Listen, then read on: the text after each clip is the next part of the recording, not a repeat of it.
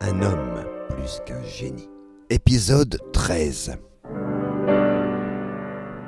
Les coulisses d'un procès.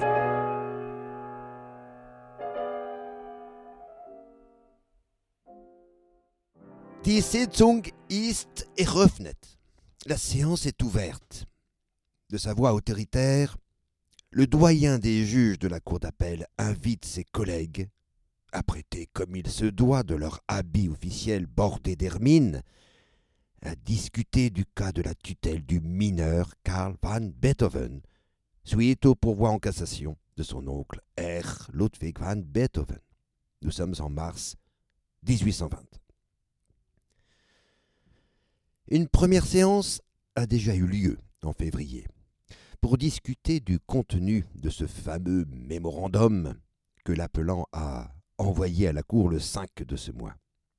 Et cette première séance avait conduit à une décision assez surprenante. Le 21 février, il a été demandé au magistrat un complément d'information portant sur une question très précise. Pourquoi les juges du Landrecht ont-ils exclu la mère, Johanna, de la tutelle, alors que celle-ci lui revenait de droit, comme le rappelait d'ailleurs le magistrat lui-même? Curieuse démarche en vérité, puisque comme on l'a vu, les juges du Landrecht se sont déclarés incompétents en découvrant l'absence de sang noble chez Beethoven. Ce n'est peut-être qu'un complément d'information que demandent les juges de la cour d'appel, mais cela montre déjà que l'essentiel ne reposera pas pour eux sur les aberrations et les contradictions qui foisonnent dans le contenu du mémorandum. Comme, souvent, le plus important reviendra à la procédure et à la rigueur qui lui revient dans son application.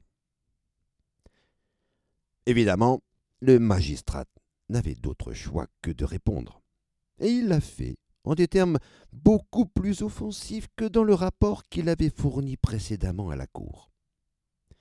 Il insistait en effet sur le rapport particulièrement haineux que l'appelant entretient avec la mère de l'enfant, ce qui constituait d'évidence un dommage important pour l'équilibre de ce dernier. Une fois encore, il répétait que le délit commis par la mère en 1811 avait été dûment puni. Son mari, allant lui-même jusqu'à demander l'indulgence des juges, témoignant en cela que la faute n'avait eu aucune conséquence néfaste sur sa santé, voire sur leur couple, contrairement à ce qui a pu être lu dans le mémorandum. Ce délit qui date de quelques années ne peut en cela constituer une objection pour être tutrice, mais il est pour l'appelant un prétexte pour déployer à l'endroit de sa belle-sœur sa haine. Si faute il y a, déclare le magistrat, il convient de la trouver chez R. Beethoven, qui, dans ce climat de haine, a voulu éloigner l'enfant de sa mère en l'envoyant à Landshut. Bref, le magistrat a voulu faire entendre que dans ce climat de haine, R. Beethoven avait bien fourni la preuve d'un délit commis par Johanna, mais que ce délit, retenu sans doute par les juges du Landrecht pour la déclarer inapte à la tutelle, ne pouvait être un motif suffisant et devenait de surcroît une menace pour l'équilibre de l'enfant, confié non seulement à un oncle sourd, mais voulant surtout à tout prix l'éloigner de sa mère. En vérité, le mémorandum, à ce titre, l'a montré plus qu'à suffisance. Voilà où en sont les juges en cette séance de mars 1820 que le doyen vient d'ouvrir. Parmi les juges qui siègent dans cette assemblée se trouve Schmerling. Bernard, l'ami proche de Beethoven, l'a rencontré pour plaider la cause de la tutelle. Il a même proposé de lui présenter Karl, car finalement, écrira-t-il dans un cahier de conversation, il lui doit énormément. On l'aura compris, Beethoven a pris contact avec ce juge récemment. Hormis Schmerling, siège également le juge Winter. À lui, Beethoven a écrit une longue lettre le 6 mars 1820 très exactement pour l'avertir de la réception prochaine du mémorandum qu'il a envoyé à la cour d'appel et dont il reprend d'ailleurs les points principaux avec le même style haineux et calomnieux. Quoiqu'il ajoute à la fin de la lettre un point un peu plus subtil. Je cite Un tel événement, à savoir le refus que la tutelle lui soit accordée, un tel événement provoquerait à coup sûr la désapprobation de notre monde cultivé. À Winter, donc, de porter la charge terrible qui s'ensuivrait d'une décision qui n'irait pas dans le sens attendu.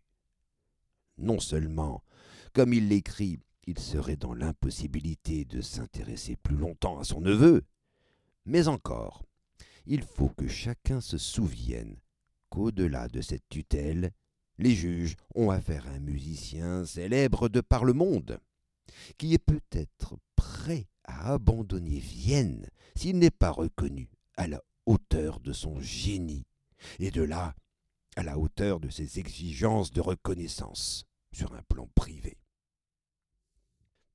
Pas de doute, il existe une autre scène à ce recours en appel, et on comprend le peu de poids que les juges trouveront dans les énormités figurant dans le mémorandum et dans les documents remis par Beethoven tout au long de l'affaire. Les pires insanités et déformations de fait ne sont rien au sein d'un système où le titre prévaut sur la raison. Même s'il ne l'a pas, ce titre, depuis la découverte de l'absence d'ascendance nobiliaire chez lui, Beethoven à coup de références haut placées, à commencer par celle de l'archiduc Rodolphe, le frère cadet de l'empereur en personne, de contact direct avec les juges, a sorti son atout majeur. Johanna, de toute évidence, n'a pas, elle, les relations dont il peut se prévaloir. On comprend alors que les délibérations de la cour d'appel soit influencé par ces prises de contact de Beethoven auprès de Schmerling, Winter et peut-être d'autres encore dont nous n'avons pas connaissance. Les aberrations du mémorandum deviennent en cela secondaires, sinon totalement ignorées. Mais cela sera-t-il suffisant pour remettre la tutelle à Beethoven? Celui-ci, en tout cas, est convoqué en audience le 29 mars 1820. Bach, l'avocat, est souffrant, mais donne la veille des instructions précises quant à ce que son client doit dire, sans doute en lui donnant un texte qu'il doit se contenter de lire devant les juges. Peters, lui non plus, ne peut être présent, car il est en déplacement avec la famille Lobkovitch. Seul donc Bernard accompagne le compositeur. Pour la partie adverse, c'est-à-dire le magistrat, sont présents les conseillers Piuk, Beranek et Bayer. Il ne s'agit pas encore de la décision finale, mais de la déclaration sur l'honneur des demandes de l'appelant. Voici le compte-rendu intégral de la séance. Je cite donc. Ont comparu Ludwig van Beethoven et Joseph Karl Bernard, directeur de la Wiener Zeitung, après que, conformément aux instructions reçues, les plus sévères avertissements eurent été donnés à Ludwig van Beethoven, celui-ci a déclaré Primo, qu'il désire obtenir la tutelle de son neveu, conformément aux dernières volontés de son frère et à la loi. Secondo, qu'il demande que le conseiller von Peters de la maison du prince Lobkovitch soit nommé co-tuteur.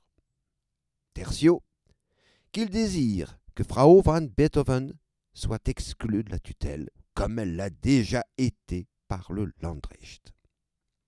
Quarto, il déclare que les pièces soumises au Sénat civil de la magistrature de Vienne prouvent qu'il subvient entièrement aux besoins de son neveu qu'il est prêt à accepter un co-tuteur, mais pas un tuteur, car il insiste sur son droit d'avoir une part dans la tutelle, et il est convaincu que l'expérience a démontré qu'un autre tuteur ne s'occuperait pas du pupille comme lui-même l'a fait. Fin de la déclaration.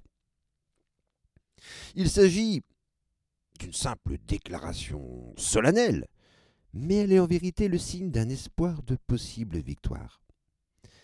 Il est évident que la Cour d'appel n'aurait pas convoqué de la sorte Beethoven s'il n'y avait pas de succès possible à la clé. Et l'entourage du compositeur le sent bien. Ainsi, Oliva rapporte ce propos de Bach, son avocat. Je cite L'avocat dit qu'avant tout, vous ne devez rien faire maintenant en ce qui concerne la mère. Plus tard, vous pourrez agir comme il vous plaira. Tout ce que vous feriez maintenant lui donnerait un nouveau prétexte pour porter plainte, ce qu'il faut éviter à tout prix. On ne peut pas attendre le jugement final avant deux semaines. Il est inutile d'essayer de précipiter les choses. Il faut qu'elles suivent leur cours normal.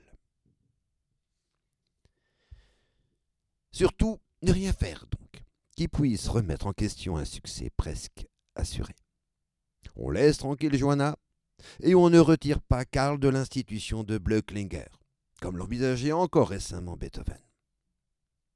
Mais quelques détails de la déclaration solennelle de Beethoven méritent une attention particulière. On peut noter tout d'abord que la question du codicile est complètement exclue. Pas de surprise, évidemment. Beethoven n'a cessé d'en contester la validité. Restera toutefois un choix pour les juges.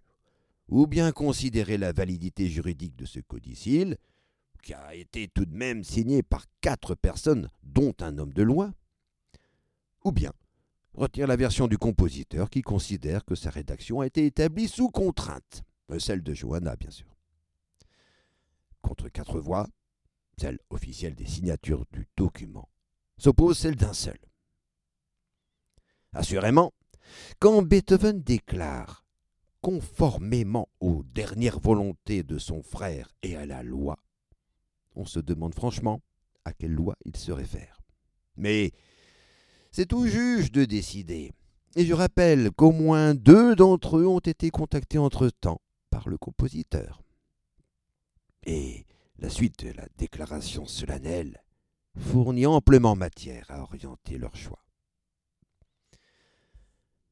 Beethoven demande que le conseiller von Peters soit nommé co-tuteur. C'est plus qu'un détail qui se présente ici.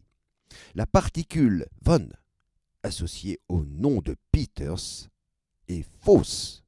Il est simple conseiller et précepteur dans la maison d'un prince. Bach, l'avocat, lui a-t-il conseillé d'écrire ainsi son nom? Le greffier du tribunal a-t-il recopié machinalement ce qu'a dit spontanément Beethoven? On ne le saura jamais. En tout cas, l'ajout de cette particule peut avoir un poids pour les juges, sans aucun doute, mais aussi et avant tout pour Beethoven lui-même. Il n'a peut-être pas de sang noble, mais il fait bien valoir que de sang noble il y en aura dans la tutelle, au moins du côté de Peters, qu'il désigne comme co-tuteur à son côté. Beethoven déclare encore que Johanna doit être exclue de la tutelle, comme elle l'a déjà été par le Landrecht. Ici, pas de doute. En tant qu'avocat, Bach a eu connaissance de la demande de complément d'information de la part de la Cour d'appel auprès du magistrat. Le souligner ici, dans cette déclaration, prend tout son sens et tout son poids. Il y a eu une première décision de la Cour des nobles. Les juges de la Cour d'appel ne sauraient l'oublier. Die Sitzung ist eröffnet. La séance est ouverte. Le doyen des juges de la Cour d'appel ouvre cette fois la dernière séance consacrée à ce dossier de la tutelle de Karl van Beethoven en avril 1820. Et le greffier fait lecture de la décision qui doit être confirmée par les membres de l'Assemblée. Je cite. La Cour d'appel ordonne que la mère, Johanna van Beethoven, soit complètement exclue de la tutelle du mineur Karl van Beethoven. Que la nomination de Léopold Nussböck en qualité de co-tuteur, en tant qu'elle ne découlait que de la loi qui s'appliquait à Johanna van Beethoven, soit déclarée automatiquement nulle. Et que l'appelant R. Ludwig van Beethoven, ainsi que le conseiller Karl Peters de la maison du prince Lobkowitz proposé par lui, soit nommé tuteur du dit mineur Karl van Beethoven. Vienne, 20 avril 1820. On peut être sûr que Schmerling et Winter, présents dans l'assemblée, sourient en entendant le verdict final. Qui sait si Beethoven, qui les a contactés il y a quelques semaines, ne les remerciera pas avec une composition qui leur sera dédiée? En tout cas, c'est la victoire. Ni la fugue de l'enfant en 1818, ni les insanités du mémorandum n'auront finalement eu de poids. Désormais, Karl est officiellement et définitivement sous la responsabilité de son oncle. Il y a de quoi le motiver à reprendre son travail de composition. Et c'est peu après la décision de la Cour d'appel, en effet, qu'il entreprend celle de la superbe sonate opus 130, dont voici un extrait.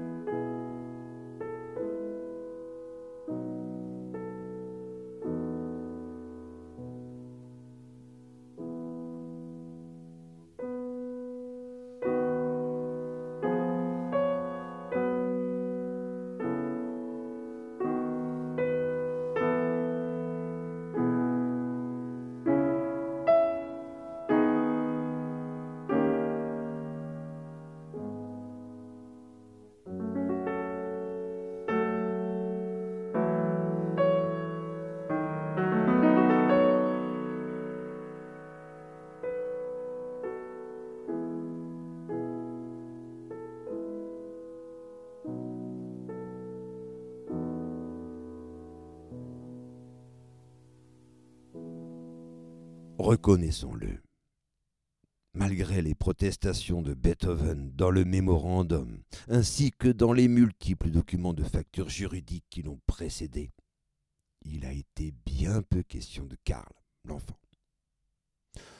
Il n'y a pas à s'en étonner outre mesure. La place que l'enfant occupait au XIXe siècle ne correspond absolument pas à ce qui peut être aujourd'hui établi à son endroit. Services sociaux, mesures socio-juridiques à l'endroit de la protection de l'enfant n'existaient simplement pas à cette époque.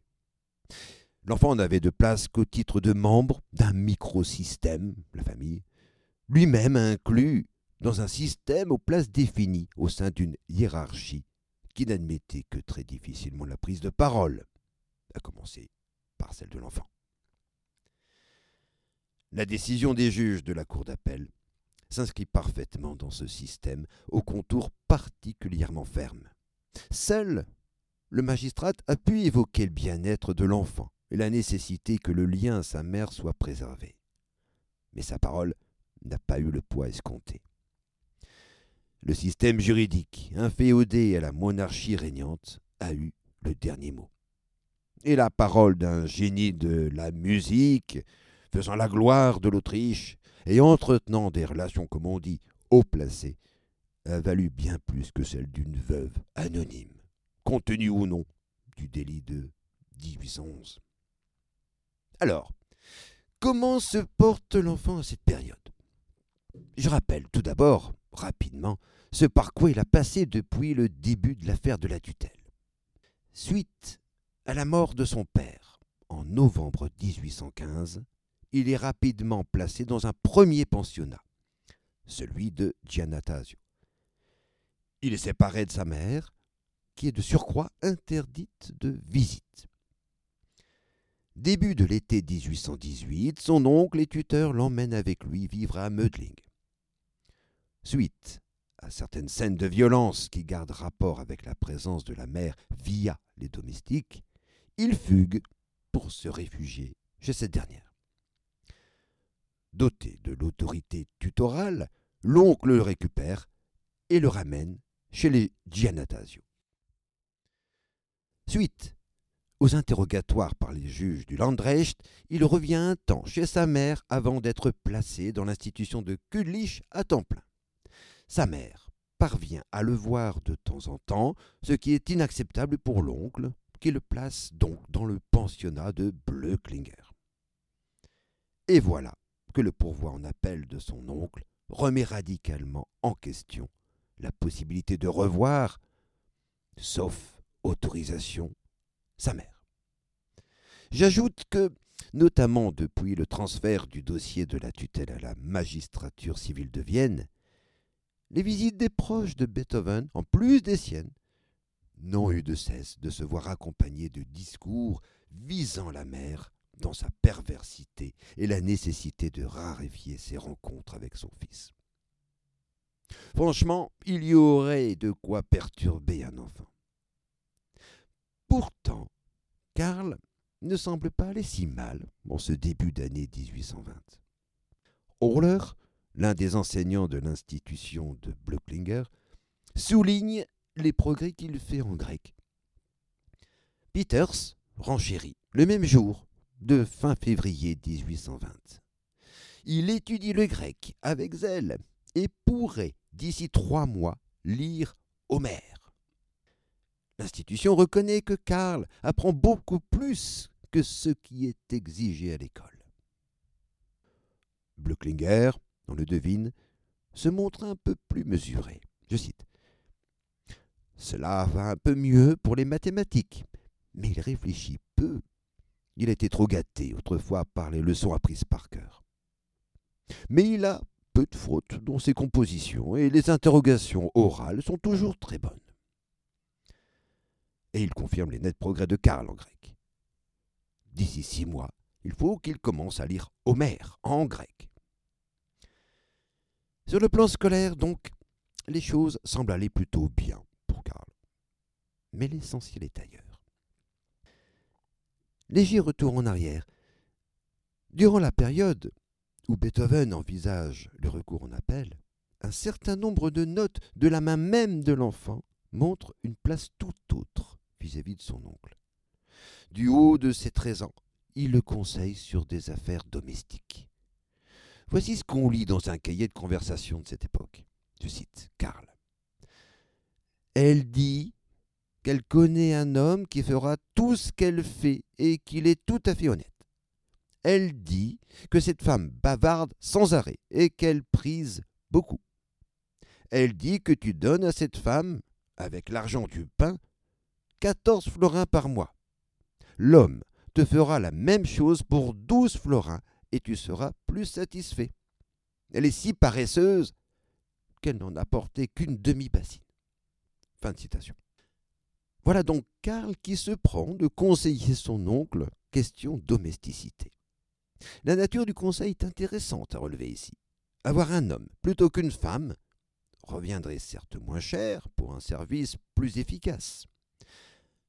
Mais on aurait du mal à ne pas entendre ici que le neveu va dans le sens de son oncle, au niveau précis de la nécessité d'éviter un contact au sein de sa maison qui ne serait pas sans rappeler les pénibles souvenirs de 1818 à Meling, où, je le rappelle, les deux domestiques, femmes, étaient intervenus pour favoriser une rencontre de Karl avec sa mère. Johanna, toujours.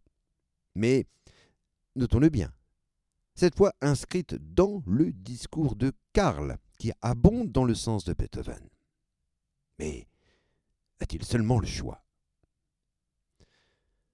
Au-delà de questions domestiques, il semble prendre position pour ce qui le concerne dans la tutelle. Au-delà de cette note concernant les gouvernantes, on le voit en effet évoquer ce qui relève du recours en appel de son oncle. Il demande par exemple en décembre 1819, si Peter s'est admis à la tutelle. Surtout, un passage des cahiers de conversation de janvier 1820 révèle un véritable mea culpa devant son oncle concernant son rapport avec sa mère. Je cite Elle m'a tellement endoctriné que je n'ai pu lui résister. Je regrette d'avoir été si faible alors. Aussi, je te prie de me pardonner. Mais maintenant, je ne me laisserai certainement plus faire. Je ne savais pas quelles conséquences cela pouvait avoir lorsque j'ai parlé devant le magistrat. Surtout, s'il y a encore une instruction, je rétracterai tout ce que j'ai dit à l'heure de faux. Fin de citation. On le reconnaîtra, ça ne respire pas la spontanéité, tout ça. Mais il faut se rappeler que l'été 1819 n'est pas si loin. Beethoven, on s'en souvient, se plaignait que Karl ne lui écrivait pas suffisamment et que les quelques lettres qu'il recevait pourtant ne contenaient aucune marque de l'affection et de la reconnaissance qu'il attendait de sa part. La seule marge qui reste à Karl est donc d'aller dans le sens de son oncle, et c'est tout. S'il affirme avoir été soumis à sa mère et être prêt à se rétracter, c'est de toute évidence pour répondre aux attentes de son oncle. Aussi peut-on douter de l'authenticité de la position qu'il arbore devant lui. Évidemment que sa mère reste importante pour le petit bonhomme de treize ans qu'il est. Et pour compliquer encore les choses, celle-ci n'a pas encore fini de faire parler d'elle. Car Johanna ne désarme pas. La décision de la cour d'appel est pour elle inadmissible, et immédiatement elle écrit une pétition auprès de l'empereur en personne. Les chances sont peut-être minimes, mais elle n'a assurément rien à perdre. Et on sait de quoi une mère peut être capable pour récupérer son enfant, qui lui a été retiré avec autant de violence et, disons-le, d'injustice.